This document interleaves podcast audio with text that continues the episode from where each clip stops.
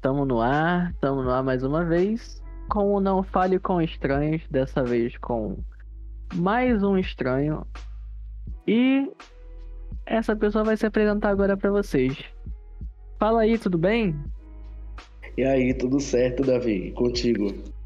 Tudo tranquilo. Se apresenta, fala um pouquinho sobre você, quem é você, o que, que você faz. Ah, vai dar uma redação do Enem. então, é, meu nome é Lucas, né? Eu sou conhecido como Lucas Dancer no meio artístico. É, eu sou bailarino, coreógrafo e professor de dança também. Né? Trabalho como também instrutor de passarela e comecei também a fazer uns trabalhos como produtor artístico. Que demais. Eu sou. Que foda. Valeu. É trabalhoso, mas é prazeroso também. Te entendo. Eu sou de, de Salvador, Bahia, né? Ah, com esse sotaque eu não ia chutar outra coisa. é, eu, eu amo, amo ler, amo escrever também, apesar de, de ter um tempo que eu não escrevo, né? Mas Aham. amo escrever, arrisco algumas composições musicais também de vez em quando. Caraca, com alguns amigos. Então eu faço um pouco de tudo, né? Aham. Amo sair, amo beber, Quem não gosta? bagaceira. Quem não gosta de sair com os amigos, sair pra fazer as coisas. Eu não Ah, bebo, mas, certeza. mas eu tô sempre na farra com o pessoal, sempre quando dá. Dá pra se divertir Ah, sem beber que, também. o que vale é se divertir, né, velho? Total, velho, Dá total. pra gente Tem- se divertir de várias maneiras. Pô, é, é isso, saca? O que. A parada é a seguinte. É porque tem, tem pessoas que, que precisam. É, pelo menos eu sinto isso vendo de fora, tá? Já que eu, tipo, assim, eu sou, Uhum. eu sou aquele cara que eu não fumo, não bebo e não uso nada. Então, tipo, eu tenho muita visão de fora. Eu sinto que tem muita gente que precisa, tipo, se alterar pra ser feliz tá? Pra estar na, na bagaceira e, e se divertir. Eu não ligo também, a, cada um é com sua pessoa. Mas existe várias maneiras de você estar se divertindo. E, Sim, sim. e é isso, cara. A parada é essa. Mas, velho, É eu vou porque- lançar. Vai, fala, pode falar. é porque eu acredito também que, que às vezes esse tipo de, de pessoas são pessoas que estão bem acabadinhas por dentro, né? Quando eu falo acabadinhas é emocionalmente, com relação Aham. a problemas. E aí às vezes precisa mesmo de algo pra, sei lá, pra sair da sua zona, né, de confusão, não é nem de conforto, é de confusão mesmo. Aham, Mas total. faz parte, dá pra se divertir sem É beber, sem usar nada, lógico. sabe? É a vida. Não, não é, não é uma crítica com quem faz isso, não. Muito pelo contrário, porque, é, tipo, você. Você usar e tudo mais é super de boa. E, tipo, dá pra fazer os dois e ser super consciente, sabe? Super tranquilo. Sim, eu já saí várias vezes com meus amigos que eu não bebi e eu, tipo, eu me diverti pra caralho, velho. Total, total, total. Mas isso que você falou é uma realidade. Existe muita gente que precisa pra. pra. Ah, pra fugir, né? São pessoas que precisam de tratamento psicológico. Não Sim, que, sim. que quem não usa não precisa. Porque tem, a gente, todo mundo tem que fazer terapia, tá, gente? Sim, só pra deixar claro. é verdade, viu? você não usa nada que você não vai fazer faça terapia. Mas enfim, é, é isso, cara. Uma coisa muito louca que eu vou te perguntar é: o que que te fez falar assim, estou disposto a conversar às duas e meia da manhã? Velho, então, eu tinha acabado de deitar. e aí, tipo, antes de dormir, eu sempre olho o Twitter, né, pra ver o que é que tem. Aham. E aí, tipo, pô, eu sou artista, né? Aí eu vi, tu botou lá e disse, ah, vambora, né? Bora ver o que é que vai dar nisso aí, o que é que tem de interessante. Ah, então bora, é isso aí mesmo. Cara, mas é muito louco, né? Você, tipo, você pensar que você tinha acabado de deitar pra provavelmente dar uma descansada e agora você tá conversando aqui comigo. É coisas da vida. É, é isso, a vida é muito louca. Ai, cara, é o que eu mais gosto desse podcast, é isso. Eu tô podendo trocar uma ideia com alguém do nada, assim, sabe? Achei É. massa essa ideia, diferente. É total. Ah, cara, mas eu quero conhecer você. Quero conhecer o Lucas. Você é um estranho Então, pra vamos- mim, eu quero te conhecer. Você falou que é dançarino, você falou que é um monte de coisa, você é artista, você vive de arte pra sobreviver, né, cara? Pelo jeito. Sim, sim. E o que que te fez entrar nisso? Então, é, eu me vejo como artista desde que eu me acho gente, né? E eu já me achei gente desde a hora que eu saí da barriga da minha mãe. e, e, tipo, eu sempre, eu sempre gostei muito de, de dançar, uhum. de, de cantar, de, de me expressar, né? Uhum. É, muitas das minhas inspirações de criança vem de desenho animado. Eu sempre amei desenho animado, eu achava incrível. Então eu saía de frente da televisão. E aí, fora que eu nasci numa época que Xuxa era um estouro, Angélica, uhum. é, Eliana. Então, tipo, o que. Tinha muita a, coreografia, muita sim, música, as referências né? que as crianças tinham nessa época eram delas. É, total. Sabe? Total, é, balão mágico, essas coisas assim. Então, tipo. Eu, eu era eu... time. Eu era time Eliana. Então, eu, eu... era dividido. eu gostava de todo mundo. ah, gostava muito. Assim como hoje. Cara. Eu acho louco, que. né? Tipo, Porque antigamente, antigamente você tinha uma referência muito. muito tinha uma, você tinha referências artísticas desde pequeno, né? Tipo, a, você tinha a Xuxa, que tinha as Paquitas e tinham as músicas e, tipo, tudo da, dela tinha é, dança, música, dan é, cor, dança, arte. música, tudo, tudo, tudo. Isso tudo. com a Eliana também, com, com a Angélica, com todas elas. Então, tipo, é, são referências, né? Uhum. E aí eu cresci nesse mundo, apesar de não ter ninguém na família que seja do mundo da arte, uhum. né? É, a minha família é uma família meio careta, assim, para essas coisas. Tipo, ninguém é do mundo da, dos esportes, ninguém é do mundo da arte, ninguém é do mundo de nada. Uhum. Então, tipo, é, eu acredito que começou comigo, né? Acredito eu. Então, aí eu cresci nessa, nessa vibe. Eu sempre gostei muito dessas coisas. E aí, com lá para os 9, 10 anos, eu, eu, eu conheci o Michael Jackson, né? Que é uma grande inspiração. Acredito e para todo mundo no meio artístico. Com toda certeza. E aí, junto com ele, vieram outras referências, como a Janet Jackson, como a Jennifer Lopes, e aí acabou que eu encontrei uma das minhas maiores paixões, né? Que foi a. que é, na verdade, a Britney uhum. Spears. Que é uma cantora que eu sou louco até hoje. Para mim é, é, Deus no céu, essa mulher na terra Não, e, e quase é subindo também. E ela é uma referência, né, cara? Muito grande. Pois é, então, tipo, então, tipo, eu trago é, inspirações, eu pego inspirações dela, não só da vida artística, mas também como da vida pessoal, né? Porque é uma pessoa que passou por muita coisa e que tá aí, uhum. que sobreviveu. Uma das uhum. poucas artistas que conseguiram sobreviver em meio a tantas coisas. Então, tipo, são coisas que eu trago para mim também. Uhum. Então, eu, eu, eu, eu, eu me achei nesse mundo da arte através disso aí, sabe?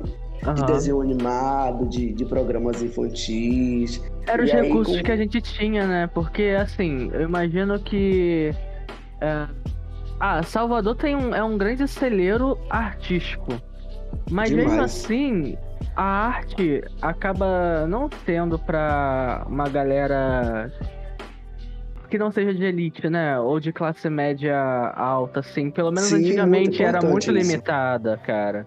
Era uma coisa que assim, Até tipo... hoje é assim, né, na verdade. Total. Não, é, eu, eu tô é tentando porque... amenizar as coisas, mas é difícil você amenizar as coisas, sabe? é porque hoje a gente tem, tipo, é, a internet, por exemplo, né? A internet é a Maria. A, a, a, internet foi um divisor de águas para abrir grande. a arte. Abrir a arte para a população carente. Porra, a gente começou a ter acessos que a gente nem imaginava que teria sabe? Não, eu entendo, é total. Porque, tipo, um, exemplo, uma aula na escola de dança até hoje é caríssima. Imagina. Então, tipo, é, foi, foi, a internet foi um divisor de águas, né? A televisão também ajudou bastante. Uhum. E, e aí surgem os projetos também sociais que começaram a, a fomentar, né, a cultura. Sim, total.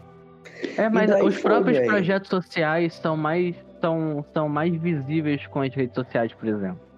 Porque é, antigamente, só entrava em projeto social quem era da comunidade ou quem conhecia um projeto social porque tinha um amigo que fazia aquele projeto. Ele E quando convidava. era divulgado era na rádio da comunidade, né? Da- é, exatamente, exatamente. As coisas não, não aconteciam da forma que hoje acontecem. Então, Então, hoje as coisas é- tomaram uma outra proporção, né? exatamente, é muito louco você saber que hoje existem pessoas, por exemplo, eu sou fotógrafo. É muito Sim. louco você ver pessoas que são fotógrafos hoje e que aprenderam total com o YouTube a como manusear uma câmera. Eu, por exemplo, nunca fiz curso, porque um curso de fotografia é muito caro. Eu trabalho hoje há quase 10 anos com fotografia, eu aprendi 10 anos atrás através de, de um canal no YouTube como é que fotografa. E aí depois eu fui pra prática, fui tentar conhecer pessoas do meio que me ajudaram e tal, tudo bem. Mas a minha, a minha base é da internet, porque se eu precisava fazer um. Sei lá, precisava fazer um curso de fotografia, era o preço da faculdade. e eu não Sim, tinha dinheiro pra isso. E até hoje é um e até hoje fotografia é um curso muito caro mesmo. Muito caro, exatamente. Então, assim, eu imagino que você deva ter passado provavelmente por algo dessa forma também, ou não? Então, é... quando eu comecei a fazer aulas de dança, aulas de dança mesmo, eu comecei tarde, porque, tipo, é, de- depois da minha, da minha pré-adolescência, vamos supor, com 12 anos, eu comecei a dançar na igreja. Né? Eu ia pra Olha igreja só. só pra dançar, porque eu queria dançar, então eu ia pra igreja só pra dançar. Mas ainda assim não era aquela, aquela dança que me contemplava por queria, né? inteiro, É. sabe? Então, tipo, eu comecei a, a dançar tarde, porque é, meu, meu pai e minha mãe não tinham interesse em, em fazer com que eu engajasse nisso. Uhum. É, também não tinham condições, né? Que vai por Uhum. aí também. E aí, tipo, eu comecei a fazer aula de danças com, dança com 17 anos, cara. 17 anos. Então, Nossa, tipo, pra dança já 17 é tarde, entendeu? E Mas você aí eu corri anos? muito atrás. Eu tô com 28 hoje. É, então, nossa, é 11 anos, né, praticamente. Mas, tipo assim, é, eu tive que dar minha cara a tapa e correr atrás, entendeu? Aí o que que aconteceu? Eu ganhei uma bolsa em uma escola de balé clássico, e aí eu fiquei três meses nessa escola. Depois a escola teve que fechar, e aí eu acabei conseguindo uma bolsa em mais duas escolas. Aí eu Caraca, que fiquei frequentando essas duas escolas.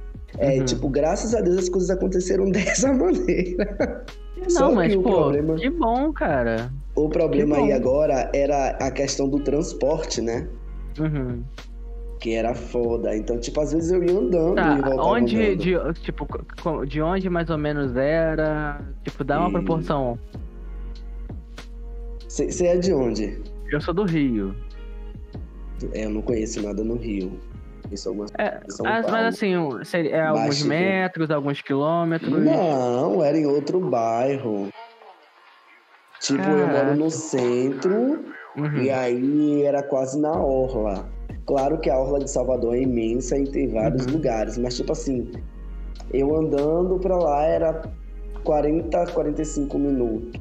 Caramba, todo dia 40, 45 Tipo, minutos andando. É, isso, isso é eu fazer aula à noite, né? E quando eu Aham. comecei a fazer um curso técnico, porque aqui, aqui em Salvador tem uma instituição chamada é, Fundação Cultural do Estado da Bahia. Aham. E aí tem um centro de artes, e nesse centro de artes é, tem cursos de extensão de música, fotografia, vídeo, é, e tudo gratuito. Tudo Uhum. gratuito. Aí você tem que se inscrever e aí você passa. E aí o meu foi de dança, né? Só que o de dança é profissionalizante, era dois anos e meio. E é no. no já ouviu falar do Pelourinho, né? Já, já, já vou falar. Então, eu moro em Brotas, que é um bairro que fica. Que é um Já bairro falar alto de Brotas também. Já E falar de aí, Brotas. tipo, o curso era no Pelourinho. E aí, da minha casa pro Pelourinho, eu ia andando muitas vezes, porque não tinha transporte pela manhã. Então, eu saía de casa às 6 horas e chegava lá às 7h20, na hora que a aula começava. Caraca, era muita É. disposição pra você fazer o que você queria. E aí, eu voltava pra casa com um, um único dinheiro de transporte. Isso quando eu não ficava lá pra, tipo, tinha ensaio de tarde, aí eu Uhum. ficava lá pro ensaio, aí já ia pra um outro bairro andando pra esse ensaio, pra voltar de novo pro Pelourinho. É quando uhum. não era isso, eu tinha que voltar pra ir pra casa porque eu tinha balé, aí eu ia andando pro balé, às vezes eu voltava do Então, tipo, Caramba, a, caminhada, a, caminhada foi muito árdua. Fora quando não tinha o que comer, né, no meio do, do dia. Às vezes eu tinha um pacote de biscoito creme cracker pra eu comer. Apenas. Caraca, que o dia. foda. Então, tipo, foi muito foda, mas é, eu acabei conquistando muitas coisas, graças a Deus. Que né? bom. É porque você, você, tá... você tinha certeza do que você estava fazendo e você tinha certeza que aquilo que você estava fazendo é que você ama, né, cara? Sim, mas eu, eu parei, eu desisti várias vezes. eu desisti várias vezes. Tipo, aí eu comecei a dar aula, uhum. foi o que me ajudou um pouco, porque aí eu tinha de onde tirar dinheiro, pelo menos para o transporte, né? Para tentar me alimentar. Uhum. Mas, e assim, no meio foi... disso tudo, o que que a dança significou na sua vida e significa na sua vida? Então, olha, é, a dança para mim é libertação, é redenção, sabe? Foi uhum. o, o, o que me salvou. Porque eu sempre fui, mesmo, mesmo assim, tipo, desde criança, sempre dançando, sempre, enfim, sempre estando alegre, eu sempre fui uma pessoa muito introspecta. Uhum. Porque eu sou, eu sempre fui um tipo de pessoa que tudo que eu vejo eu absorvo para mim. Entendo. Então, tipo, eu não conseguia me abrir com outras pessoas, sabe? Até uhum. a, quando eu cheguei à minha fase adulta, eu era assim. Eu vim mudar, tipo, uns cinco anos pra cá. Mas eu não conseguia me abrir para as pessoas. Então, a dança me ajudou muito com isso, sabe? Porque Caramba. a dança, é, a arte, né, em, em geral, uhum é, é aquilo que você tira de dentro para colocar para fora. E então, a dança assim, mais eu... ainda, porque a dança você está usando o seu corpo, né, cara? Exato. E eu tenho o costume sempre de dizer às pessoas e aos meus alunos que é, a minha arte, a minha dança, ela é a minha verdade, sabe? Uhum. Então, tipo, se eu consigo é, colocar a minha arte para fora e tocar as pessoas com a minha arte, eu consigo tocá-las com a minha alma, com a minha verdade. Uhum. Então, isso para mim foi o que me libertou de uma forma assim tremenda, velho. E, e, qual foi seu estalo para isso? Qual foi pra a primeira essa... vez que você, é, a primeira vez que você notou que, que a dança significava isso para você? Rapaz, pergunta difícil. Então, é... quando. Eu sempre soube disso, né? Mas eu tive a plena certeza quando eu comecei a trabalhar no shopping. Porque, assim, é, aqui em Salvador, por mais que seja difícil, a gente consegue ter várias oportunidades para aula, sabe? Uhum. Hoje, com, com os projetos sociais, com as instituições, mas para ter a dança como trabalho, é difícil, é muito difícil. Tanto para dançar em companhias como para dançar em bandas, é muito complicado. Então, tipo, chegou uma hora que eu saturei de ter que estar tá atrás disso tudo e nunca consegui. E eu fui trabalhar em shopping. Eu fui trabalhar Caramba. no cinema, trabalhar no cinema, eu trabalhava no cinema todos os dias para ganhar 500 reais. E aí é, eu fazia de tudo, né? E aí depois eu saí do cinema e fui trabalhar numa loja de calçados como estoquista. Só que, tipo assim, eu comecei a me sentir mal. Eu trabalhei nessa, nessa, nesse ramo de estoquista por 45 dias, um mês e 15 dias. E eu me Caraca. senti, comecei a me sentir muito mal. Uhum. Eu, eu, eu passava os meus dias todos com febre, doente. E aí eu comecei a, a, a, a criar de, no, de novo essa questão de ser de me fechar para o mundo, de ser introspecto, sabe? E aí a ansiedade já me pegava, eu já não dormia direito, eu já não comia direito, eu já não fazia nada direito. Até que chegou um momento que eu, eu não aguentei mais, eh, só fazia chorar, eu me estressei, eu larguei tudo lá e vim embora, vim para casa. E aí eu passei mais de uma semana de cama. Caraca, muito estresse, né, cara? Foi, Com certeza. Porra, é, é, é bizarro, velho. É Trabalhar bizarro, em shopping parece... é bizarro, né, velho? Porra, parece que você tá em uma bolha que nunca vai estourar. É, e aquele e negócio, aí, né? Você tem final de semana, tem feriado, tem um monte de coisa. Tem meta para bater, tem tudo, né, cara? Sim, e quando eu trabalhava no cinema, até feriado, às vezes a praça de alimentação tava toda fechada, o shopping todo fechado, só o cinema aberto. E eu tinha que estar tá lá. Caramba. sabe? É muito louco, né? Esse trabalho, aí, trabalhar tipo- em shopping. Tem muita gente que tem que manda, que coloca relato na internet, né, de trabalhar em shopping. Velho, Que foi uma experiência que eu não quero mais. É muito Eu não vou mentir isso. pra tu, não. E foi nesse momento que eu tive um insight que eu disse, não, é, a partir de hoje eu posso passar pelo que for, né? Eu, eu demorei muito para chegar até aqui, eu, eu, Uhum. eu suei muito, então eu posso passar o que for, é isso que eu quero pra minha vida e acabou. Pronto, foi Uhum. quando eu comecei a, a ver o mundo de uma forma mais diferente, porque, porra, é foda, velho, é muito foda. É, você começou a se jogar mais, né? Você se...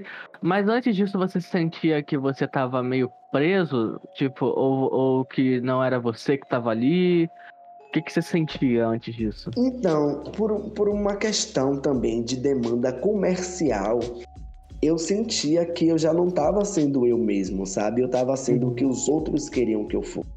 Com a chegada Uhum. da- dessa, dessa era digital, das mídias sociais, é, da, da, de- com essa questão de, de comercial mesmo, de ter uma imagem para você vender a todo custo, sabe? Você acaba sendo é, uma marionete Total.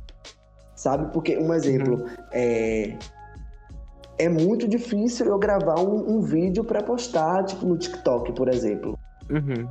Porque é como se a gente fosse obrigado a ter que estar fazendo isso a cada música que foi lançada, a cada dança que foi lançada, e eu tenho que fazer, eu tenho que postar. E todo mundo te cobra isso, porque é você é dançarino e todo mundo quer. Então, tipo, acaba, acaba, não sei, vira uma coisa que é estranha. Eu não vou Uhum. mentir a você, não. Sabe? E É, eu, você eu acaba- te entendo. você acaba se cobrando demais, demais, demais, demais por aquilo, mas não é aquilo que você realmente quer, sabe? Uhum. Porque você tem que mostrar para as pessoas que você sabe que você tá antenado, que você tem que irritar, né? Para você mostrar que você não é flopado, porque hoje a ideia é essa. é Então, mais ou tipo, menos isso, né, cara? Depende. Eu acho que assim. é, eu acho que tem muitas pessoas que, que, tipo, a internet, ela engana. Ela engana muito. Porque tem Uhum. muitas pessoas que são desconhecidas que são putas profissionais. São muito bons profissionais. E não Sim, tem. muitas... de seguidor. Às vezes não tem, tipo, aque- aquele que é meio, tem meio milhão. É um péssimo profissional, mas ele teve a competência de conseguir atingir aquele patamar de seguidores. Mas ele é inferior a uma pessoa que tem às vezes mil seguidores e é um puta profissional excelente. E o cara é- sabe o que tá fazendo, o cara tem experiência, o cara tem, é inovador, mas ele não sabe trabalhar rede social. Então, assim, eu É acho que verdade. existe muita linha, é, linha tênue entre você saber trabalhar essa rede social e ser, um, e ser um bom profissional. Não é que às vezes você tem, tem uma quantidade grande de seguidores que você seja um péssimo profissional. Depende daquilo que. Pelo menos eu tenho essa visão. Depende Fora muito que do chega que. uma hora que você trava. Sim, total. Total. Você, você não tem mais o que fazer. Você chega uma hora que, tipo assim, tá. Eu não sei o que eu tenho que fazer. Você se força a você se fazer uma coisa que às vezes você não tem ideia do que você tá fazendo. Sim, isso é verdade. Entende? É isso, Pra conseguir seguidores. Eu já pensei muito nessa, nisso, cara, de ter seguidores, ter seguidores. Agora eu não quero isso. Eu quero ter, eu quero ganhar dinheiro com o que eu faço. É isso. Sabe? O meu propósito é esse. Eu não quero Sabe? saber se eu tenho 10 mil, se eu tenho 100 mil, se eu tenho 50.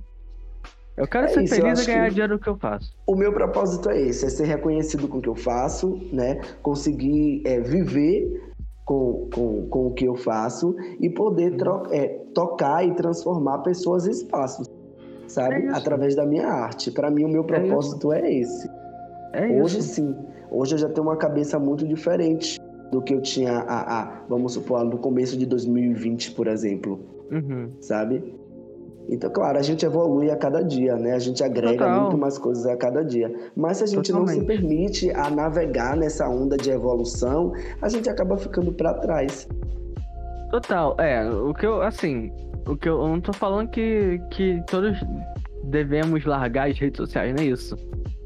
Mas é porque cada um tem o seu propósito. Às vezes a pessoa, Sim, a pessoa, o propósito da, da pessoa é se tornar uma referência na rede social daquilo. Às vezes o propósito de, da, da outra pessoa é se dar uma referência física, tipo, uma referência da, é, naquilo é, para os profissionais daquilo naque, no, no, local que ele, que ele está. Sim, sim. Entendi perfeitamente. Entende? Aham. É, eu vejo muito isso na área da fotografia. Existem, existem excelentes profissionais que são super nomeados e não estão na rede social. As, não tem seguidores na rede social. E existem pessoas que às vezes são super conhecidas nas redes sociais, como fotógrafos, e não ninguém conhece o trabalho dele, tipo, no meio, sabe? O meio. Sim, no meio profissional. Conhece. Exatamente. Eu, eu, sinto que existe essa linha. Você escolhe, você quer se tornar conhecido na internet ou no meio. Porque no meio você não vai ter tempo de trabalhar pra internet. E pra internet você não vai ter tempo de trabalhar pro meio. É, eu sinto muito que existe essa linha. Não sei se você vê essa linha também. Sim, sim, eu consigo visualizar. E é, isso é muito louco, porque a internet chegou com como se fosse ela dá espaço para muita gente, ao mesmo tempo ela dá espaço agora para pouca gente. Porque poucos conseguem trabalhar da forma de forma grande, né? Isso é As, real, viu? Pela quantidade de pessoas que estão por aí tentando conseguir o espaço dela. Não sei se você sente isso também. Sim, sim, sinto bastante. E é gritante e... isso. Sim, é muito louco. Isso, por conta disso, eu vejo muita gente também com ansiedade, com, com tipo, problemas psicológicos graves e tudo mais, por conta da internet também. É uma linha que deve ter, tem que ter um equilíbrio muito grande, né, cara? É, teve uma época que eu me afastei total, porque eu tava muito bizarro. Sabe, eu tava batendo cabeça demais, eu não dormia direito, eu tava com ansiedade muito grande porque eu tinha que produzir conteúdo, eu tinha que fazer, eu tinha que gerar, eu tinha uhum. que acontecer, e aí eu surtei real. Caramba, é, eu, acontece. Eu saí desativando tudo, tudo. Eu fiquei um tempinho afastado. Às vezes faz bem ficar um pouco afastado dessa, dessa rotina. Mas deixa eu te perguntar, você falou que sua família não tem nada a ver com, com dança, não tem nada a ver com nada. E como foi a reação assim da sua família de falar, tipo, eu quero ver de arte? Que era maluquice. Temos era um maluco eu... então na família, é isso? É, era tudo que eu ouvia, que era maluquice, porque assim, é... eu sou de uma família de evangélicos hoje em dia, né? Aham. Uhum. Então, tipo, meu pai é pastor, meu irmão é pastor, minha mãe é pastora, minha irmã também é, é, é evangélica, e só uhum. eu que não sou. Já estive muito tempo na igreja, mas pra, é, vi que aquilo não era para mim. Então, tipo, para eles era maluquice, porque minha mãe queria que eu fizesse medicina. Caramba, e o meu pai, o meu pai queria que eu fosse funcionário público. Não uhum. que eu não possa ser funcionário público, né? Com, no meio da arte. Total, Porque existem pode. vários concursos públicos, mas tipo, eu fiz. Antes, antes de, eu, de eu ingressar, tinha um, um, tinha um projeto chamado. Até hoje tem, né? Mas não assim. Menor Aprendiz. Uhum. E aí eu fiz três concursos públicos, um do Correio e dois da Universidade Federal da Bahia, da UFBA. Eu passei nos uhum. três, mas até hoje eu não fui chamado. Eu tinha 15 anos de idade, viu? Caraca, que louco. É, não era para acontecer. Então, tipo, porque não era, sabe, para ser. Aham. Uhum. Eu acho que a vida tem dessas mesmo. Sim, é... total. E eu sempre dizia desde de criança que eu ia ser, que eu queria ser professor. Uhum. Eu sempre amei essa profissão, eu achei, achava incrível, né? O poder que o professor tinha de, de ensinar, de fazer os outros crescerem. Só que eu não sabia de quê, né? Então uhum. hoje eu sou professor, eu sou professor de dança. Né? Nunca, útil nunca agradável. Pois é. Então, Muito tipo, para eles, para a gente ver como é o nosso país, né? Como tem uma desvalorização tão grande sobre a arte, a cultura e a educação, né? Uhum. Porque mesmo que eu não fosse professor de dança, eu fosse outro tipo de professor, é, é iria ter um, uma recusa da minha família. Porque eles acham que o professor não ganha bem. Na verdade, não é que eles acham, é a realidade do é nosso realidade, país. Né? Então, o professor tipo, não ganha.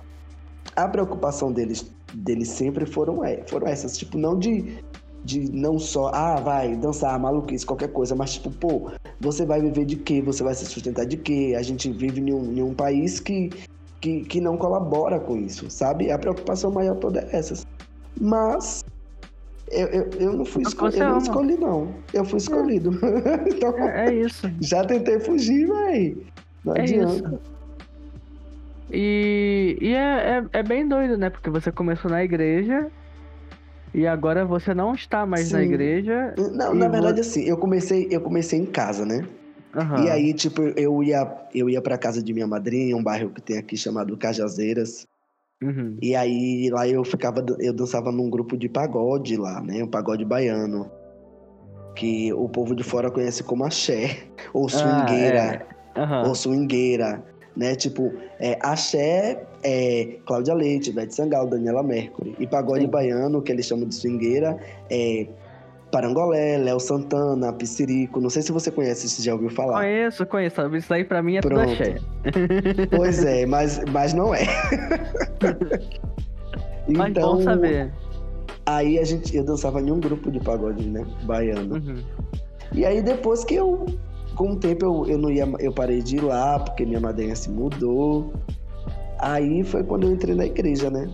Uhum. Com 9, 10, 11, 12 anos. Então, mas é- isso é muito louco. Você começou cedo né, na igreja, então, dançar. Com 9, 10 sim, anos. Você, sim. você começou com quantos anos? Mais ou menos uns 8 a 9. Caramba, você começou bem novo a, a- dançar. Caraca, que louco. Então a dança tá na sua vida, tipo, desde sempre, praticamente, né? Rapaz, olha, eu tenho uma foto aqui em casa de um aniversário é, de quatro anos.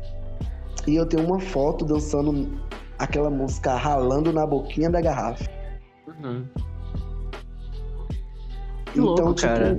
é, a dança entrou na minha vida desde muito cedo, Uhum. muito cedo. Sabe, eu E sempre assim- gostei muito de dançar. Eu vou te fazer uma pergunta, mas se você não se, não se sentir confortável, beleza, não precisa falar. Ai, comigo não existe isso não. Você chegou a sofrer muito preconceito, porque assim, existe ainda muito um tabu de homem que dança, né, cara? E Aham. tipo, homem não pode dançar, homem tem que ser travado, não pode isso, homem que dança não é homem, não sei o quê. Você sofreu muito preconceito, é- até porque assim, a visão que a gente tem de fora do, Nordeste é sempre uma visão que a galera lá, a galera do Nordeste é mais, mais dura, mais pesada, com, com, com certos paradigmas, pa- paradigmas e que eles têm mais e que existe um certo preconceito maior sobre esses é, essa visão, né? E você chegou a sofrer isso enquanto você estava na sua vida aí ou você conseguiu passar por isso ileso e tudo mais? Então, é, eu sempre fui uma pessoa muito à frente do meu tempo. Uhum. Eu, eu nunca dei ouvidos, nem, nem, nem às vezes nem enxergava tal coisa, né? Porque eu sempre batia no peito e sempre tive orgulho de ser quem eu sou.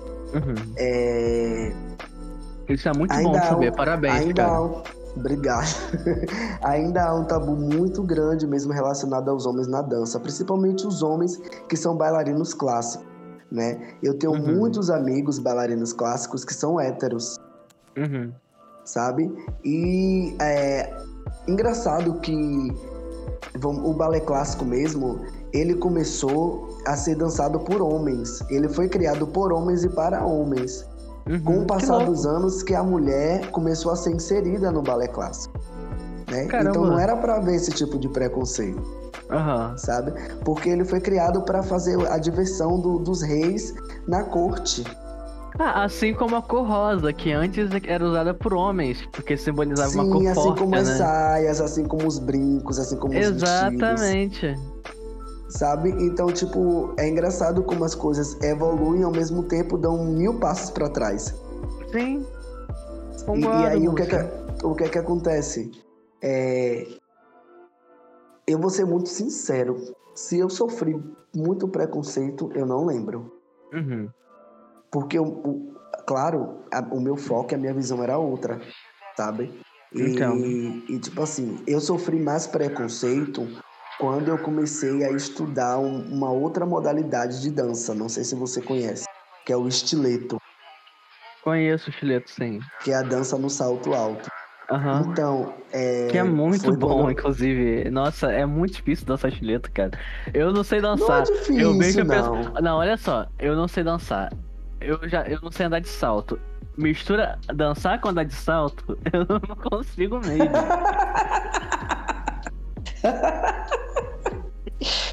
Então, é, eu sofri um pouco de preconceito aí, né? Porque a galera falava que era só close, que era só bichinha em cima do salto, ou coisas desse, coisas desse tipo, né? E eu só, e era preconceito muitas vezes até de dentro da, da, da área artística mesmo, viu? A Mas- maioria. No- Nossa, mas área. que foda, porque, né? É um tipo de gente que, assim, cara, é artista e deveria estar te ajudando, te bot- botando pra frente, porque, tipo, Sim, eles mesmos devem sofrer preconceitos diferentes nas áreas que eles estão. Saca? É, exatamente. E sabe de onde era que vinha? Dos grandões. Das pessoas que eram referências pra gente, né? Que eram inspirações, é- era de onde vinha. Mas assim, por quê? Porque o estileto é uma dança mais moderna e não é tão valorizada. Porque não sei. é, dentro, dentro da dança sempre teve uma coisa assim. Se você é homem, independente da sua sexualidade, Uhum. você tem que dançar como um homem hétero. É como um homem cis hétero. Só que o que, que acontece? Vai da proposta de cada coisa, sabe? Uhum. Se eu vou dançar em um, um espetáculo e eu preciso ser, ser ter movimentações afeminadas, né, baseado em Uhum. mulheres, eu vou ter que dançar daquela maneira. Se eu tenho que Lógico. dançar como mais, em- em- tipo, não sei se você consegue entender a minha leitura. Não, lógico né? que eu entendo. E mais do que isso, se Tipo- você for dessa forma, você tem que fazer da forma que você é também, né? E, e não eu só da forma da aprendi, coreografia. eu aprendi que a dança ela é universal, sabe? Que a dança ela Aham. não tem gênero, ela não tem sexualidade, Sim. sabe? Dança é dança, E é isso. sabe? É a sua verdade. Então, Uhum. tipo, não tem porquê, sabe? Claro, existem sim propostas. Hoje em dia o bailarino ele precisa ser híbrido, ele precisa dançar de tudo um pouco e tem que saber dançar conforme a modalidade que é pedida, Uhum. sabe? Mas aí depende muito de da proposta, depende muito do, do que for, que- do que tiver de ser, sabe? Uhum. Tipo, um exemplo, se é um balé clássico, você tem que dançar um balé clássico. Você não pode Uhum. dançar um balé clássico com a pegada de jazz, nem com a pegada de hip hop. Tem que ser um balé clássico. Se você vai Sim. dançar um, um, um hip hop, você não pode dançar com a pegada de dança moderna. Nem de. Nem de, de- sabe? Não sei se. Se Aham. você Não, entende eu entendo, falar. entendo, entendo. Eu entendo um pouco, Então- porque lá vai, lá vai eu falar da minha namorada, tá? Todo, todo podcast eu falo da minha namorada de alguma forma. A minha namorada ela é formada em tec... ela, é- ela tem técnico de dança contemporânea. Então eu entendo eu um amo. pouquinho, bem pouquinho do que ela me mostra em relação a isso. Mas eu te Aham. entendo. É, é a proposta, cara. É a proposta É que tá isso, ali. tudo vai de acordo com a proposta. Então, tipo assim, é, e daí você também entende que, que é como se fosse uma fronte, né, para a sociedade. Um monte de homem no salto alto e que, que sei lá, parece, não sei se eles acham que vai tomar o lugar deles de alguma coisa ou em alguma forma, ou se a visão vai vir toda pra cima da gente. Não sei. Não sei, então, mas tipo assim, é, hoje em dia já não. Hoje em dia já tá tudo em casa, né? Ele, o povo ama, o povo adora, mas logo quando a gente. Quando, quando a galera começou a estudar o estileto aqui na cidade, foi barra, né? Caraca.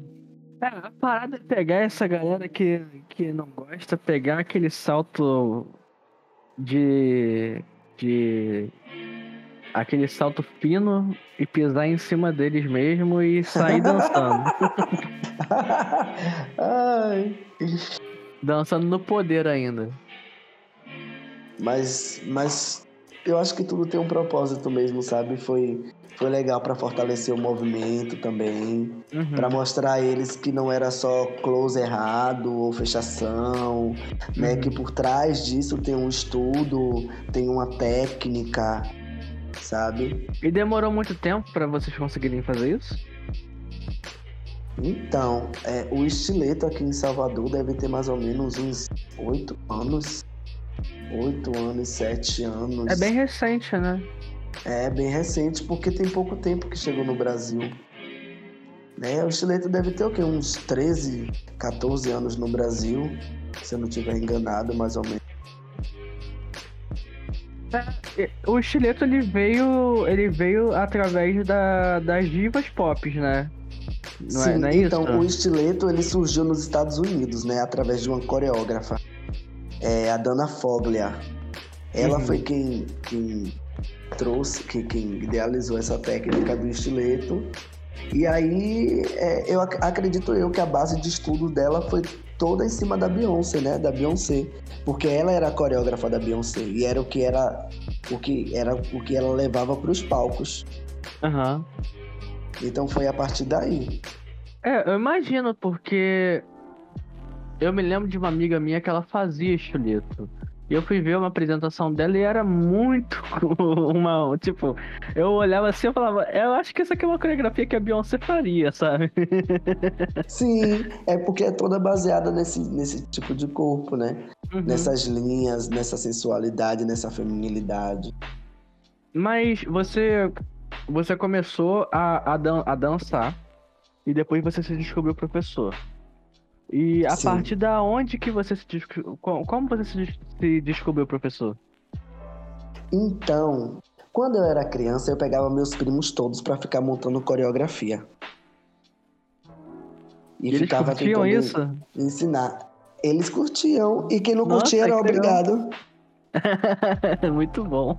Era, era.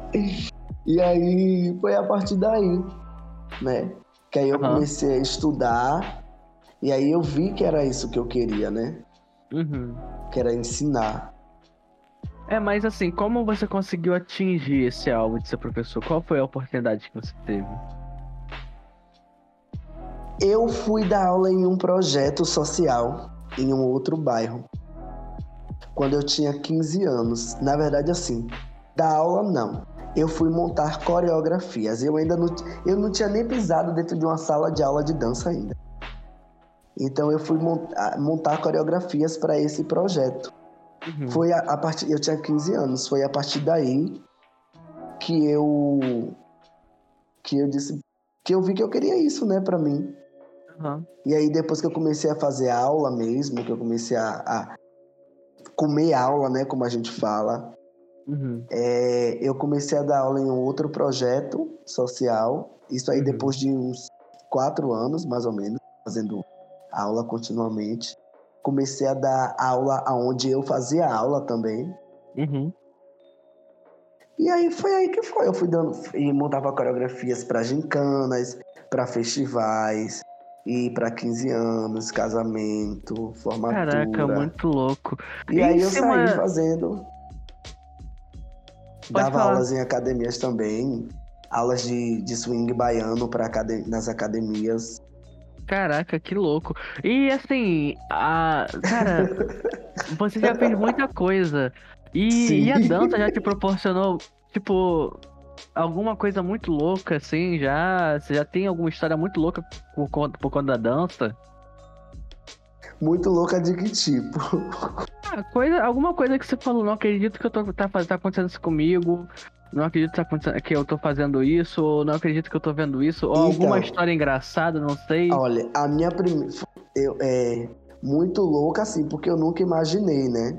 Aham. é, que foi a minha primeira grande realização assim profissional que eu viajei para São Paulo para participar de um congresso, né? Que era, foi o primeiro congresso de Rios Dance no Brasil. Rios Dance também é dança de salto. Caramba.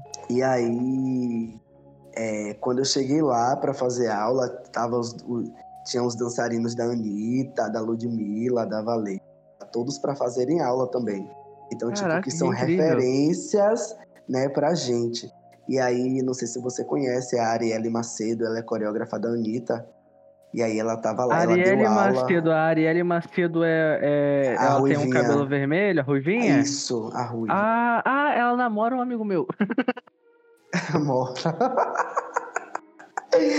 Aí ela deu aula, né, nesse, nesse congresso. Aí tinha lá, o, na época, o coreógrafo da Valesca, o Assini. É, enfim, Eu vou, a- a- até, eu vou até ver aqui no, no Instagram dele pra saber se realmente é, é a Arielle que eu tô pensando. aí tinha a Taina Grando, que na época ela era bailarina do Faustão. Ah, é ela mesmo. Aí Muito tinha, um, tinha um, um monte de, enfim, um monte de pessoas que a gente só, que eu só via pela internet e pela televisão, sabe? Então, pra mim, essa foi a minha primeira grande realização, assim, que eu achei, e, velho, era, foi muito surreal, porque tipo eu fiquei no mesmo apartamento que eles, né? Então Que a gente louco. ficava conversando no quarto. E, e, e saía, ia pra balada junto, ia pra não sei o quê. Então, tipo, eu convivi com essa galera toda, sabe? E pra mim foi algo bom. surreal. Que eu queria repetir muito mais vezes. Caraca, que incrível, cara. Velho, é. parabéns. Parabéns demais. Obrigado.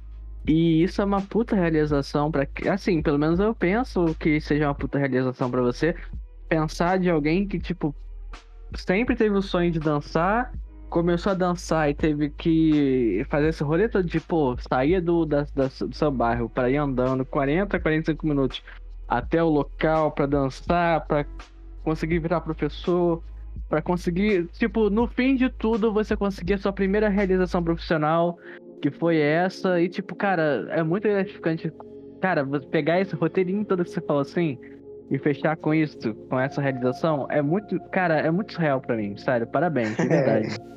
Mas eu ainda não tô satisfeito, não. Não, lógico que não, lógico que não. Quais são suas pretensões? Então, assim, é, as, as minhas pretensões, os meus focos, eles mudaram muito com o passar dos anos. Porque também muita coisa mudou. Principalmente agora, mesmo essa época super bizarra que a gente tem vivido, nessa era pandêmica. Então, muita coisa mudou. Hoje, o meu, eu- a minha formação é, é, com é formação técnica, Uhum. profissional e eu tenho formações em congressos, em cursos, em convenções no país inteiro. Mas hoje o meu foco é ter um curso superior. Meu De foco hoje é dança, esse, que eu ou ainda não? não tenho. Então, eu quero ter uma licenciatura em artes Aham. e eu quero também ter um- uma em dança. Olha, que incrível. É, com a pandemia fica mais complicado você atingir esse alvo, mas é super possível. Eu acho Sim, que né? é, eu acho que Eu você acredito consegue. que nada é impossível. Eu acredito Não, que nada. nada. é impossível, né? Nada, nada, nada, nada, nada. Até porque aqui, aqui na Bahia, para um exemplo, para eu, eu dar aula em uma instituição pública, eu preciso ter um curso superior. Aham. Para eu entrar em uma companhia pública de dança daqui, eu preciso ter um curso superior também. Então, tipo, é, é uma questão necessária, É um né? caminho que você tem que seguir, de qualquer forma, se, Sim, pra atingir sim. aquilo que você quer, né? Te entendo Sim. total, te entendo total. E aí, e aí ju- junto com, com, com, com essa, esse foco que eu tô agora, que eu quero realizar, eu quero estar fazendo outros paralelos também, né? Projetos em outros estados, que eu já, já consegui ir dar workshop, tipo, em, em outras cidades daqui, em Porto Seguro, Vitória da Conquista, Itapetinga, né? Que são cidades muito, muito uma população muito grande em questão de dança. Uhum. Então eu já consegui realizar isso, já consegui dançar, por exemplo, em João Pessoa, em Recife.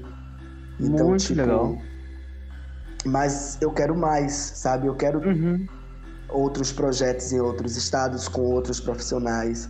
E, Ah, e cara, a gente sempre quer mais, a gente sempre quer mais. sempre, quer sempre. é, eu, não, eu, não, eu não me contento só com uma Aham. coisinha, sabe?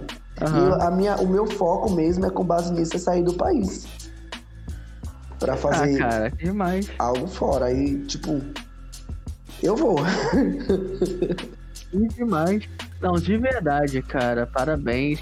Eu acho que você tem toda. Obrigado. Eu acho que você tem, tem todas as condições do mundo pra você fazer. Você já tem a força de vontade que, que já é o principal. Tem muita gente que não tem essa força de vontade pra levantar a bunda e fazer o que ama. E fazer o que ama é muito difícil. Todo mundo acha que fazer o que ama é Muito. fácil. Não é. Muito. Até porque fotografia também não é fácil, né? Não. Não é fácil. Eu sempre Eu tenho tô- vários amigos assim, eu tô ouvindo a sua sempre. história, eu ouço a sua história, eu tô sentindo tudo que você sente, sabe? De verdade. Uhum. Mas é real. Porque eu te entendo total, cara. A, a fotografia depende muito de você mesmo, depende da grana. Eu dependo da, da, minha, da minha própria grana pra sobreviver. Se eu não tiver meu cliente ali, eu não vou sobreviver, eu não vou conseguir. Eu já tive que também trabalhar em locais que eu odiava trabalhar por conta disso. Já tive- eu sou. Eu tenho formação. Não tenho formação em jornalismo, não. Tô me formando em jornalismo. Tá trancado, mas tô me formando. Então, eu já trabalhei com jornalismo durante alguns anos. E eu odiava trabalhar com jornalismo. Mas eu precisei trabalhar com jornalismo porque eu precisei da grana. E eu te Aham. entendo. Às vezes a gente precisa se sacrificar pra conseguir viver daquilo que a gente ama também, cara. É uma Sim. merda. Fora que também que os, os, os. Ai, o que é que eu ia falar, meu Deus? Eu esqueci, fugiu. Pronto, É os assim mesmo. equipamentos de fotografia são caríssimos. São, Cara, são meu caros. Deus do céu. Parece os cursos de dança que eu vou fazer. São. É, é- Ave Maria. Quando É você junta. caro. Quando você junta um, um, um ingre- ingresso para fazer um, um- participar de um congresso, um exemplo de dança moderna, mas a hospedagem, a alimentação e as passagens, Ave Maria, é, é o quê? 4 mil, 5 mil É, é e isso. lá vai fumaça. Então, tipo, é a mesma coisa, sabe? Uhum. É isso, é isso. Ah, cara, é muito louco. A, a arte é aquilo que a gente, a gente iniciou falando sobre isso. A arte no Brasil ainda não é não é acessível pra todo mundo, nem para se você quiser fazer arte. Não mesmo. Não dá, é assim, tem que ter muita força de vontade. É, tá sendo mais acessível agora porque as coisas estão se barateando mais. Aonde? Mas- Porque aqui tá tudo estourado. Ah, assim, hoje você quer, você quer trabalhar com fotografia, você tem um celular, sabe? Ah, sim, você fala dessa questão, né? É, as coisas estão se barateando Sim, mais em sim. relação a tipo, ah, tá mais acessívelzinho e tal. Barateando Mas, em é- 12 vezes. É, é isso, é isso. Isso aí. Mas mesmo assim, cara, você olha pra galera que tá grande aí no mercado, é raro você ver uma galera que cresceu do zero. A maioria da galera que tá na arte ainda no Brasil vem de uma classe média alta pra alta, assim. Tipo, é difícil você ver uma galera que, tipo, saiu do zero mesmo, assim, tal. Tem, mas ainda é exceção. A maioria é uma galera que tem uma condição boa, que a família já é da área, que, que tem que tem tipo uma, uma uma condição boa, que o pai e a mãe pode arcar, que se der merda tem pai e mãe pra sustentar, que tem É condição bem isso pra mesmo. é isso, cara. Tipo, a arte no Brasil ainda é isso. Ainda é isso. E a galera que é grande, tanto em rede social quanto no, no que a gente faz, va- ainda vai ter que comer muito feijão com arroz pra gente conseguir, tipo, de, de bancar isso ainda. Mas ainda enxerga. Eu, a minha visão é meio pessimista, mas é uma visão que eu. Sei lá, de anos assim, trabalhando, eu ainda vejo isso. Tipo, a, a galera que fala que é fácil é porque tem, te- teve ainda uma condição fácil. Sabe aqueles cursos que a gente faz que tipo assim, ah não, larga tudo e trabalha disso, mas aí você vê a condição do cara, Bem propaganda mesmo. é, sabe, aquela condição do cara é a condição do nunca nunca passou um aperto na vida, não sabe o que que é andar pra, pra fazer um curso do que queria, porque não tinha dinheiro pro transporte. Aí o cara vai lá e fala, larga é tudo e exatamente dedica. assim. Agora, sabe o que acontece também? É. É porque eu acredito que, pelo menos pela minha vivência e pela minha visão em muitas coisas, não há é, é, esse projeto de, de uma corda, sabe? Que um vai puxando o outro. Também sinto Você isso. entende? Não, não tem sinto. isso. Tipo, é, eu tava passando no Instagram um dia desse, e aí eu vi algo que falava bem assim: é, seu amigo da mesma área que você, ele não é seu concorrente. Tipo, mais ou menos nesse, nesse, nessa uhum. pegada aí. E aí, tipo, isso é muito real, sabe? E aí a galera, ela, ela leva muito na competição mesmo, na concorrência, porque quer todo mundo ser melhor do que todo mundo. E aí o que que acontece? Acaba que a, a pessoa que eu poderia estar tá puxando junto comigo, já que eu tô subindo, eu deixo lá embaixo. Então é, é, é aquela coisa, não, não rola, não rola. Sabe, eu postei um dia desse no Twitter que eu tava revoltado, que eu tava vendo um monte de gente é, tipo, um exemplo, a pessoa conquistou algo, ah, a favela venceu. Eu digo, não, favela não venceu. Favela não venceu porque você subiu sozinho. Você não é favela sozinho, sabe? A partir do momento que você tem um amigo que tá ali com você para tudo, sabe? E você sobe e deixa ele ali embaixo, a favela não venceu. A favela é, é, uma, é uma representatividade. Você sozinho não representa nada, você faz parte de uma representatividade, de uma coletividade sabe? Uhum. Então quem venceu não foi a favela, quem venceu foi você. Você entende o que eu quero te dizer? Eu entendo. E aí, eu tipo assim, muito. eu subindo, eu subindo e eu puxando esse meu amigo, eu vou estar tá ensinando a ele a puxar uma outra pessoa que também tá lá, que que veio junto com a gente, sabe? E que também precisa subir. E vai ser assim sucessivamente, vai um puxando o outro. E vai chegar um momento que, que esse rolê mesmo vai se fortalecer pra caralho. Vai ser orgânico, né, cara? Vai ser sustentável. Exatamente. Mas a galera não pensa dessa maneira, sabe? É cada um por si, o resto que se foda. Mas sabe o que acontece? É a ganância. A ganância acaba com o rolê. Porque. Acaba é, mesmo é, é, é uma parada assim, cara. Eu vejo muito isso na, na minha área. Uma pessoa cresce. Aí, aquela pessoa que cresceu, ela não quer saber da, da galera que tá embaixo. Ela quer saber da galera que tá acima dela. Que tá acima, isso. E aí, ela não quer ajudar a pessoa que tá, ela tá embaixo, ela quer ser ajudada. E isso vale tanto pra galera que tá embaixo dela. Ela não olha pra galera que tá mais abaixo dela. De repente, pra galera que tá começando agora na área. A galera que tá começando agora na área, os novatos, é a galera que tá mais abaixo dela. Ela não olha pros novatos, ela olha para quem tá mais acima. Então, tipo, é o olhar o próprio Bigo para como eu vou tirar proveito daquela pessoa que tá acima de mim. Sabe? E não como eu posso ajudar a pessoa que tá abaixo de mim. Porque é se, você, se você ajuda a pessoa que tá abaixo, você vira referência para aquela pessoa.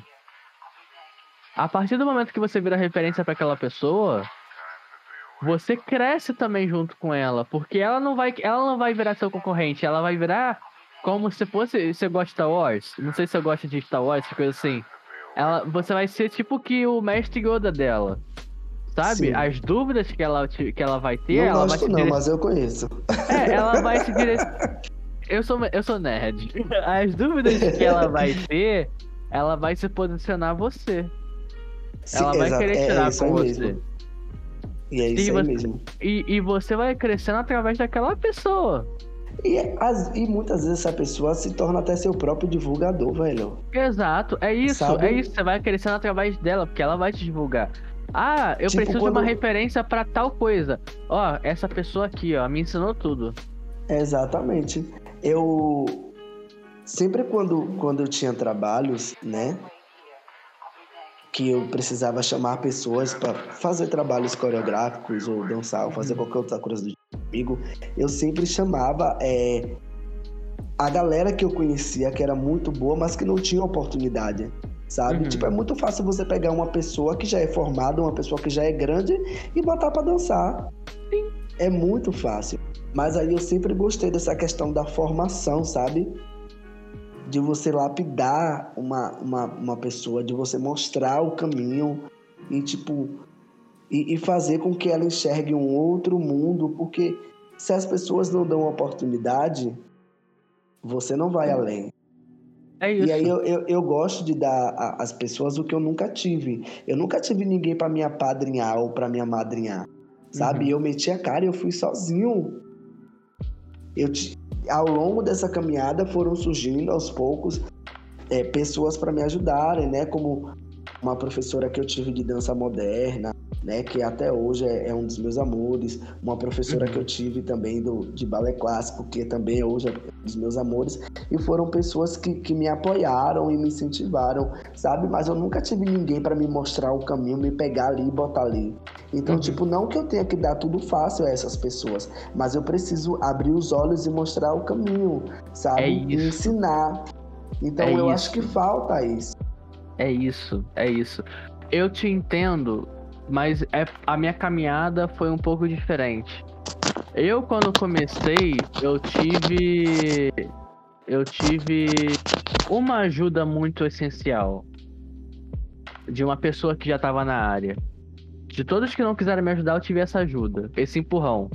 Que foi uma fotógrafa que eu virei assistente de fotografia dela, mesmo ela já tendo uma assistente, ela me apadrinhou, me amadrinhou, amadrinhou, amadrinhou, né? É o nome certo? Sim, amadrinhou. É, é isso. É, se não for, vai ser. É, se não for é isso. Ela me amadrinhou, mesmo ela já tendo uma assistente. Eu falei para ela que eu não queria ganhar dinheiro, eu queria aprender com ela, então eu ia fotografar com ela para aprender. Mesmo sem ela me pagar nada, ela me dava 50 reais, que já era muito para quem tava aprendendo. Então ela me dava 50 reais por assistência ela ainda usava minhas fotos que eu fotografava e na época eu era péssimo. Ela ainda usava minhas fotos, me ajudava, me ensinava. Me, é, a gente tem que admitir, a gente era ruim. A gente tá começando, a gente não começa bom em nada, né? Então ela teve a é paciência de me ensinar, ela teve a paciência de me, de me levar nos locais, de me ouvir, de me ouvir, porque eu era aquele cara que, por mais que eu tava começando, eu era metido que eu falava, não, acho melhor fazer aqui, porque eu não disse faz aqui, não, não sei o que. Então ela tinha essa, essa paciência, sabe? E eu me sentia tão grato e me sinto tão grato por ela hoje que eu preciso fazer isso por alguém que tá começando. Porque uhum, eu, eu sei que. Entendo perfeitamente. A, eu sei que aquela ajuda que eu tive de começo eu, foi a ajuda que eu tive para ser quem eu sou hoje. Sou alguém hoje grande pra caralho? Não sou. Sou alguém importante? Não sou, mas sou alguém. Então eu sou, eu sei, eu sou, eu sou o Davi de hoje por conta dessa pessoa. Sabe? Eu tô hoje na fotografia no momento que eu tô por conta dela, lá do início. Então eu me sinto obrigado por gratidão a estar tá ajudando alguém que tá começando e a estar tá ajudando pessoas que, ah, meu Instagram de fotografia, meu Twitter tem 10 mil pessoas, tá? 10 mil, são 10 mil fotógrafos, não sei, mas são 10 mil artistas provavelmente que me seguem. Então, dessas 10 mil, uma ou outra aparece querendo ajuda, eu, eu me sinto obrigado porque eu sou grato àquela pessoa do começo e eu preciso ajudar aquela pessoa, sabe? Uhum. Então, eu tenho muito esse pensamento que você tem porque eu entendo que onde eu tô, eu só tô por conta dela, sabe? Isso é massa, velho. Porque a gente reconhece também, né? É isso. E é isso que falta hoje na arte. Hoje eu me sinto uma pessoa meio ferida também com as pessoas que estão na área. Porque eu sinto que muitas pessoas não pensam dessa maneira. Elas pensam assim se você tem 100 mil seguidores. Aí elas querem contato com você. Elas querem te ajudar de alguma forma, porque elas querem ser ajudadas por você. Ah, isso é tão estranho.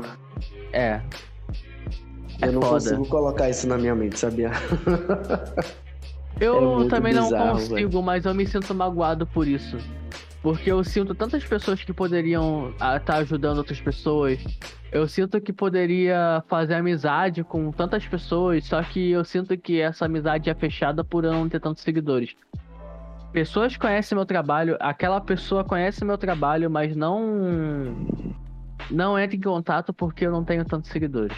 Mas ela sabe uhum. quem eu sou. Entende? Eu não sei se você se isso acontece com você. Mas muito, eu sinto muito isso comigo. Isso aí acontece muito. É tenso, cara. Rede social. É aquilo que é, a gente tá costumo... falando. Partes boas e ruins das redes sociais. Sim. Eu costumo falar que, que se você não muda, nada muda, né? Uhum. Então, tipo, imagina, velho, se todo mundo começa a se apoiar, se cada um começa a apoiar um ou outro, ajudar um ou outro. Uhum. Imagine como as coisas não seriam diferentes E não é depender. Depender é diferente de apoiar. De, de, é, de não dar- é, é isso. Não é depender. Dependência é um- uma outra coisa. É apoiar mesmo, sabe? Uhum. É, é dar, é dar dicas, é, é, é- é chamar pra estar junto, trazer pra perto, É incentivar dar as a asas, né, cara? Sim, É, é, é, é mostrar, ensinar a véi. voar. É ensinar a voar, é ensinar a voar. Eu sinto muita falta disso no meio artístico, sabe? Muita falta mesmo. Uhum. E é uma pena porque não sei, a gente tem, a gente, sei lá, eu acho que os brasileiros são, são criativos demais, aí. É uma galera muito original. Fora, fora que a gente vive num país mais multicultural, né, do Uhum. mundo. Então, Concordo. tipo, porra, ó quanta coisa massa a gente tem. Mas a gente não Concordo. consegue aproveitar e nem fazer subir porque a galera não tá junto, a galera não se apoia. Aí não rola. É complicado, cara, demais.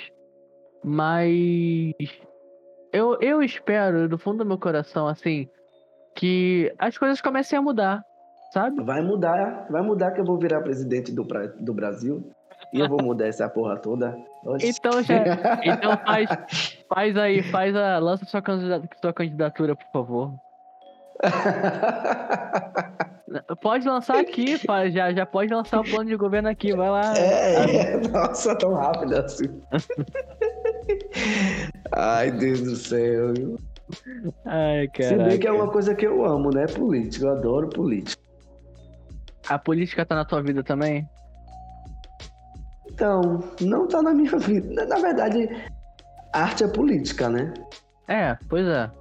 Arte é política. Aí, aí você percebe que, que é, as maiores revoluções e mudanças se deram a partir da arte, né? Sim, totalmente. Totalmente. Se não foi a Então, partir da tipo- arte, foi de baixo pra cima, né? Sim. Então, tipo, a arte é política. Então, o nosso corpo é político também. Uhum. E daí. Então, eu digo que eu tô no meio da política. Não tô inserido como, como uma Um pessoa. representante, né? Isso. Um Tipo, representante é- da política que eu tô falando. Ano né? passado Porque eu fui, eu fui assessor. Ano passado eu fui assessor de, um, de uma candidata vereadora, por exemplo. Aham. Né? Eu fui assessor e eu cuidava da pauta LGBTQIA, e da pauta cultural. Então, Foda. então já tava lá, né? É, pois é, você já tá, teoricamente tá inserido, mas é muito, muito foda, cara, assim, porque você, é, pauta cultural, uma pessoa que, cara, tá dançando aí e tudo mais, e tá, e, e vive disso, né, LGBTQIA+, eu não sei qual a, como você se identifica, então, cara, se você tá inserido no meio, melhor ainda, sabe? Velho, Uhum. é isso, cara. É isso, tipo, é viver sua verdade. Se você tava ali de verdade, é isso. E eu sinto que você tava ali de verdade. Ah, eu, eu me entrego em tudo que eu faço, sabe? Eu coloco meu coração Uhum. em tudo que eu faço. Eu acho que as coisas, quando elas são feitas com amor, elas são feitas de verdade e dá certo. É isso, cara. É, é- eu acho que esse caminho. Eu acho que, sinceramente, esse é o tema do podcast, assim. Se você ama o que você faz, e se você faz com amor, as coisas dão certo, sabe? Apesar de tudo. Pode até ter uma barreirazinha, né? Mas vai dar Ah, certo. isso é tenho normal. certeza disso. Isso é normal. Sempre O que vai ter vem fácil barreira. vai fácil, né? Exatamente. Eu sinto que as barreiras que acontecem na nossa vida são apenas o, um- o- universo te, te- te testando pra saber se realmente você Sim, quer aquilo. Isso é verdade. E eu, Sabe? eu gosto de uma, de uma batalhazinha, eu gosto de uma luta, de uma guerra. É, eu, Pra já, no final ter o reparei. gostinho da vitória. Mas no é final ter isso. aquele gostinho assim. O que, que adianta você ter, você ter de mão, mão beijada e você não poder falar que você lutou por isso? Sabe? Eu acho que o maior É. gosto de você conseguir conquistar é você saber que você lutou por aquilo. Eu, eu fico pensando assim, tipo, às vezes eu digo, pô Deus, pô universo, pô, na moral mesmo, porque as coisas não podiam ser mais fáceis, né? Aí depois eu paro e penso assim, é, se as coisas fossem mais fáceis, eu não seria a pessoa que eu sou hoje, que eu me orgulho de ser, né? Eu não seria é, é, é, é essa pessoa que, que muda e transforma espaços e pessoas, que toca, sabe? Eu seria uma pessoa talvez banal, não sei. Sabe? Uhum. Mas essa pessoa que eu sou hoje eu não seria. Com toda certeza. É. Cara, a gente é o que é pela vida que a gente vive, né? Verdade. a é vida real. que a gente escolhe. é a vida que a gente escolhe. É a vida que a gente vive. É o local que a gente mora. É a cultura que a gente escolhe estar. Que a gente se insere. Então, tipo, você é a pessoa foda que você é hoje, você é o Lucas que você é hoje, por tudo que você passou e por tudo que você passa e que você vai passar. E o que você não pode deixar é, é de ser quem é você, é de mostrar quem é você de verdade. É, jamais. É isso. Eu acho que com uma mensagem dessa, que a gente está finalizando nosso podcast de hoje. Nossa, Foi que papo gostoso da um porra. Prazer ter te conhecido, Lucas, de verdade. Ah, eu digo mesmo. Foi um prazerzaço, foi, foi muito massa esse podcast. E olha, não somos estranhos mais. Já te conheço. Pois é, né? Já te conheço nem se for um pouquinho. E foi Inclusive, um prazer ter conversado foi o contigo. universo que mandou eu entrar no Twitter essa hora, né? É, exatamente. É, era Exato. preciso. Tudo tem um motivo, Lucas. Tudo tem um motivo. E esse foi o motivo de, gente, de termos feito esse podcast hoje. E termos conversado hoje e ser conhecido hoje. É, eu, eu, curti bastante, foi um papo bem gostoso, viu? Obrigado, obrigado. Eu posso dizer o mesmo. Eu que agradeço essa oportunidade, agradeço né, a esse espaço também, que hoje eu estou utilizando, mas eu acredito que vai passar ainda por muitas pessoas também. Ah, com toda certeza. Não sei quem vai ser o próximo estranho, mas espero que seja tão bom quanto foi hoje. De verdade. E eu amo estar aqui ah, nesse podcast, massa, cara, porque a essência, como eu sempre falo, do não fale com estranhos é você não falar com estranhos. É você ouvir estranhos. Então Exato. é isso, cara. É você amei, ouvir histórias amei de vida. Muito amei, amei, amei, amei. Amei. Valeu, Espero Lucas. Que, que, outras pessoas me convidem para outros podcasts, né? Que eu adorei conversar. Espero que você tenha oportunidade de fazer aquilo que você quer fazer de vir outras pessoas para conversar com você, porque tua história de vida é foda. Eu acho que não tem Obrigado. tempo. Não tem tempo suficiente pra gente estar tá conversando. Acho que a gente poderia, se a gente pudesse, falaria de mais coisas aqui. Mas infelizmente não poderíamos falar, porque eu já te conheço. a gente falaremos de, em, outras, em outros locais, pelo WhatsApp, não sei, pelo Twitter, a gente pode conversar, mas não por aqui mais. Por favor. E a e gente é vai isso, trocar né? essa ideia. É isso, galera. Quem tá ouvindo até essa hora, curtiu o papo com o Lucas? Você conhece o Lucas? Tá ouvindo aqui porque conhece ele? Você não conhece o Lucas? Quer conhecer o Lucas? Lucas, deixe suas redes sociais, vai lá. Então, para me conhecer direitinho, né, você me acha em qualquer lugar como Lucas Dancer. Se colocar no Google, eu apareço. E aparece tudo: imagem, foto, rede social, tudo. Lucas Dancer.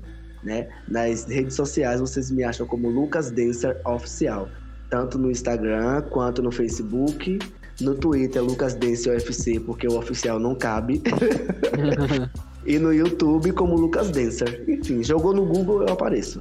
Jogou no Google, o Lucas tá lá, o Lucas tá lá dançando na sua cara. É isso. Ah, com certeza. Obrigado, Galera, Davi. Nada, que isso, Lucas. Até o próximo Não Fale com Estranhos. E quem sabe o próximo estranho não pode ser você, não é mesmo? Fica de olho nas minhas, nas minhas redes sociais. Eita, nas minhas redes sociais, porque é lá que eu coloco e divulgo que vai ter o podcast e você pode ser entrevistado aqui por mim. Assim como o Lucas foi hoje. E é isso aí, galera. Valeu e até mais.